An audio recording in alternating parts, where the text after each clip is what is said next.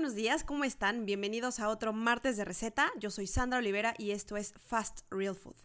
El día de hoy les voy a platicar qué hago yo cuando salgo de viaje y obviamente pues me toca comer afuera. La receta de hoy es una receta muy básica, rapidísima y deliciosa. Haremos arroz salvaje con mango. Ya sé que en la publicación pasada hablamos de no mezclar ciertas frutas con ciertos alimentos, pero la verdad es que esta receta es súper rica y se las tengo que compartir. No es para comerla a diario, así que por un día no pasa nada. Pero como siempre, empecemos con el tema de hoy que es qué comer cuando estamos de viaje y tenemos restricciones alimentarias. Bueno, como ya todos saben, yo tengo resistencia a insulina y también tengo intolerancia severa a la lactosa, o sea, soy todo un estuche de monerías, gracias. Así que me funciona comer cada 3 o 4 horas aproximadamente y siempre busco algo libre de lácteos. De inicio, y como ya lo conté en alguna otra publicación, yo no como nada, pero nada, nada, nada en los aeropuertos ni en los aviones. O sea, lo evito a toda costa. Mis vuelos más frecuentes son entre Santiago y México, así que por lo general son vuelos largos y también son vuelos de noche. Lo que yo hago para no pasar hambre es preparar un lunch para la cena y otro snack o lunch para el desayuno. Generalmente para cenar, pues no sé, a veces me hago una baguette de lo que tenga, o sea, jamón y queso oveja, o sea, jamón curado, jamón curado y queso vegano, eh, queso de cabra, con vegetales grillados, eh, o una tortilla clara de huevos y palta, no sé, eh, lo que encuentre, ¿verdad? Y para desayuno me llevo casi siempre mantequilla de maní casera con dátiles y una bolsita de té. Sí, mi propia bolsita de té. Es que pues no me gusta la que ya dan preparada ahí. Lo único que hago es pedir un poco de agua caliente en el avión y listo. Dentro de mi equipaje de mano, en mi bolsa y en mi, en mi equipaje documentado, siempre, siempre, siempre de los siempre llevo snacks para tener, si me ataca el hambre, en un lugar donde no puedo comer nada. Y mis snacks más frecuentes y preferidos son semillas maravilla, semillas de girasol o pepitas de calabaza, nueces, almendras, castañas chilenas o castañas europeas, nueces de la India o también se les conoce como anacardos o castañas de cajú, maní, eh, mini chocolates pacari eh, sus empaques son biodegradables para que no, no, este, no se me apaniquen pensando que estamos contaminando más. O sea, sí hay generación de basura, pero al menos es sustentable. Entre otros, otros snacks que me gustan. De verdad, esto me salva la vida como no tienen una idea. Sobre todo porque, como ya dije, yo como cada tres o cuatro horas y pues no siempre podemos parar para comer o no siempre estamos en zonas donde hay comida pues generalmente yo soy la única hambrienta, entonces para no molestar al grupo con el que viajo, etcétera, pues lo que hago es sacar mi bolsita de snacks y, y listo. Ahora bien, ¿qué hago cuando llego a un restaurante y no hay algo libre de lácteos? Bueno, lo primero es preguntarle al mesero si es que hay alguna opción vegana. Evidentemente que antes de preguntar, pues ya me fijé en el menú si es que decía que tenía alternativas veganas o vegetarianas. Si no dice, es cuando ya le pregunto. Si el mesero me indica que no hay nada, entonces le comento que tengo alergia a la lactosa y que si por favor puede preguntar en la cocina si es posible hacer modificación de algún platillo de la carta para que esté libre de mantequilla, de crema, de leche, de yogur, de queso y de, cualquier otro lácteo. Y ojo, quiero hacer la aclaración. Yo no soy alérgica a la lactosa, soy intolerante a la lactosa y hay una gran diferencia. Hace eh, un tiempo puse una, hice una publicación en el blog diciendo cuál era la diferencia entre tener alergia y tener intolerancia a algún alimento. Pero a ver, ¿por qué les digo a los beceros o a los restaurantes a los que llego, por qué les digo que soy alérgica? Bueno, porque si les digo que soy intolerante a la lactosa, la verdad es que creen que soy media payasita para comer, que lo hago para molestar o que es por moda eso de que gluten free, dairy free y todo free. Y entonces, ¿qué va a pasar? Pues que les va, perdón la expresión, pero les va a valer madres en la cocina y al mesero también. Y no van a hacer ninguna anotación. ¿Y qué pasa? En ocasiones, si yo les pido un salmón, por ejemplo, y dicen, no, pues no tiene lácteos, no tiene leche, no lo hacen en mala onda, lo hacen así como, no, a ver, el salmón no tiene lácteos. Y les digo, y seguro que no está sellado en mantequilla Ah, sí. Ah, porfa, dile al, al chef, dile, dile a cocina que si es posible que lo sellen en aceite vegetal, por favor.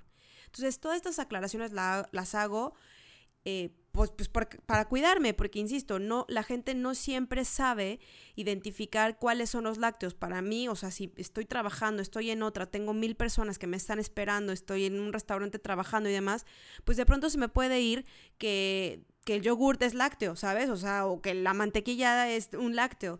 Y, yo digo, sí, no te preocupes, y, se me va la onda y puedo intoxicar, intoxicar a la persona. Entonces, por eso les hago la aclaración y así les juro, les juro, les juro que le digo al mesero, a los meseros que me tocan, les digo, oye, por favor, te pido muchísimo que anotes ahí, que le digas a cocina, porque soy súper, súper alérgica y a menos que quieran una ambulancia llegando los, aquí al restaurante, entonces ya como que hago que se rían un poco para no verme tan pesada.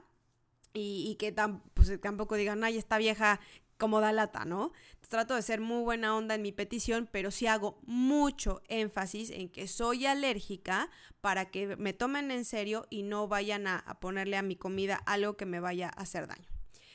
Y solo así consigo que me hagan en la cocina ese plato X sin que le pongan eh, pues, alguna cosa que, que yo no pueda comer.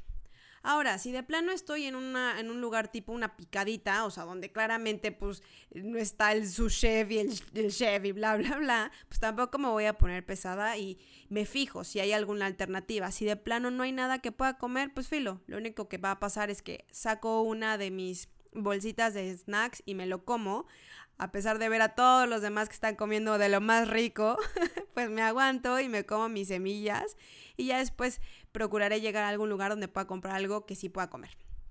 Les quiero contar que en el último viaje que fui estuvimos invitados a un matrimonio y en el cóctel o cóctel de entrada tenían muchas opciones para comer muy ricas y que yo podía comer sin problemas. Había, había opciones veganas y vegetarianas. Y para la cena tenían disponible un menú vegano de todas formas, pasaron los meseros a preguntar persona por persona, invitado por invitado, si había alguna restricción alimentaria, lo cual agradezco mucho, porque también cada vez son más las personas que tienen alguna condición eh, para, para, la comida que, ingieren. Afortunadamente, en mi caso, pudieron hacer las modificaciones pertinentes para que pudiera comer sin angustias y disfrutar de, de la fiesta. Obvio, yo sé y me queda clarísimo que en muchos matrimonios y muchas fiestas, etcétera, reuniones, incluso en casa de familiares, amigos, pues no tienen tantas opciones. Así que para no morir de hambre, saben yo de plano así, aunque tenga una bolsa mini, mini, micro, micro, meto ahí una barrita o un snack en mi bolsa y listo, me lo como sin ningún problema. Que les voy a decir algo, no importa en dónde estén, siempre, siempre van a tener alguna alternativa que sea vegana o vegetariana, porque al menos alguna fruta deben de tener por ahí, algún vegetal, siempre tienen. Entonces, claro que no van a morir de hambre, no se preocupen. Estos tips que les di para los viajes también les sirven en su día a día viviendo en la ciudad en la que vivan, porque me supongo que pues todos en algún momento salimos a comer algún restaurante y pues nos toca lidiar con esto, sobre todo si tenemos alguna restricción alimentaria. De hecho, hace poco me escribió una persona contándome que tenía X alergias alimentarias y que había dejado de ir a cumpleaños y salidas con sus amigos porque no podía comer nada y, que cuando decía no gracias, los amigos eran como, ay, no, come algo, un poquito, no te va a hacer daño. Entonces ella como que ya no, no, estaba, no estaba muy contenta con esa situación y dejó de ir. Yo le conté que muchas veces lo que yo hago ah, es que antes de ir a la reunión que tenga, como. Como en mi casa, así ya llego comida, ya no tengo hambre eh, y me voy directamente a tomar algo. Gracias a Dios que el vino y el tequila no tienen lactosa. no, pero se lo dije en buena onda porque así como que la escuché muy angustiada.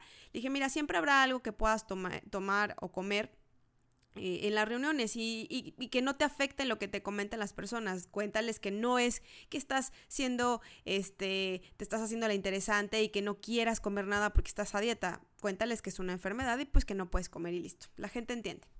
Bueno, la conclusión de este texto sería, lleven siempre con ustedes una barrita, una bolsita, un topercito con snacks para comer cuando el hambre ataca y no hay más opciones. Y ahora saben qué es lo que vamos a atacar? Pues la receta de hoy que está buenísima. Arroz salvaje con mango. Ingredientes. Una taza de arroz salvaje. Dos tazas de agua.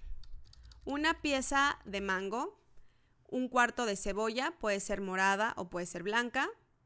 Dos tomates o jitomates picados en cuadritos.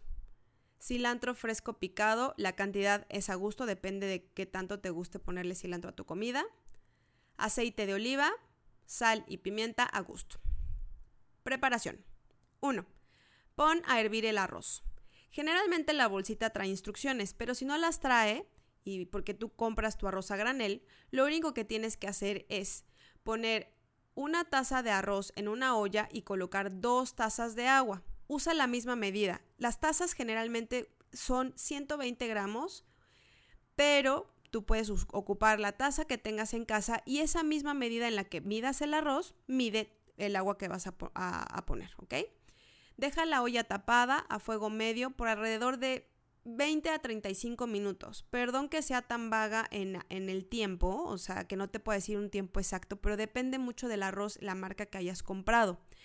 Mi recomendación sería que te fijes cuando el agua se haya evaporado por completo y con mucho cuidado para que no te quemes, tomes los granitos de arroz y te fijes si ya están suavecitos.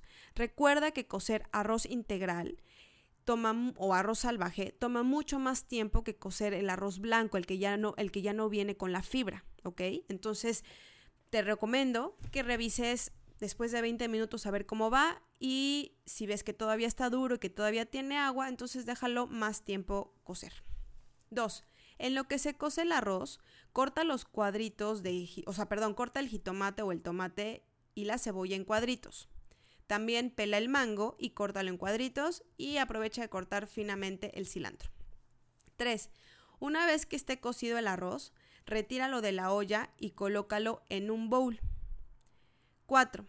En esa misma olla, o sea, en la, que está caliente, en la que cociste el arroz, coloca una cucharada de aceite de oliva y deja el fuego medio. 5. Agrega la cebolla ya picada y remueve constantemente hasta que se ponga transparente. 6.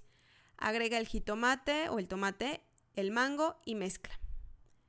7.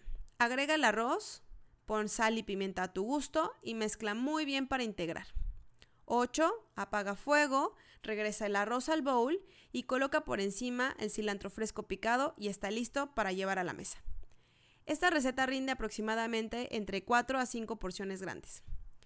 Como siempre les digo, si hay algún ingrediente que no les gusta utilizar en la cocina, lo pueden sustituir o bien lo pueden eliminar. En este caso, si no te gusta la cebolla, no la pongas. Si no te gusta el cilantro, podrías sustituir por perejil. Como tip te digo que si te gustan los pimientos y por ejemplo no te gusta la cebolla, esta es una muy buena opción para sustituir. Corta los pimientos muy finamente también en cuadritos y úsalos en lugar de la cebolla. Y si te gusta la cebolla, pues agrega también pimientos y queda delicioso. Y eso es todo, así de fácil y así de sencillo. Espero que disfruten de esta receta tanto como yo. Muchas gracias por acompañarme en otro martes de receta. Los espero la próxima semana aquí en mi blog con más temas y más recetas para compartir. Yo soy Sandra Olivera y esto fue Fast Real Food. Hasta la próxima.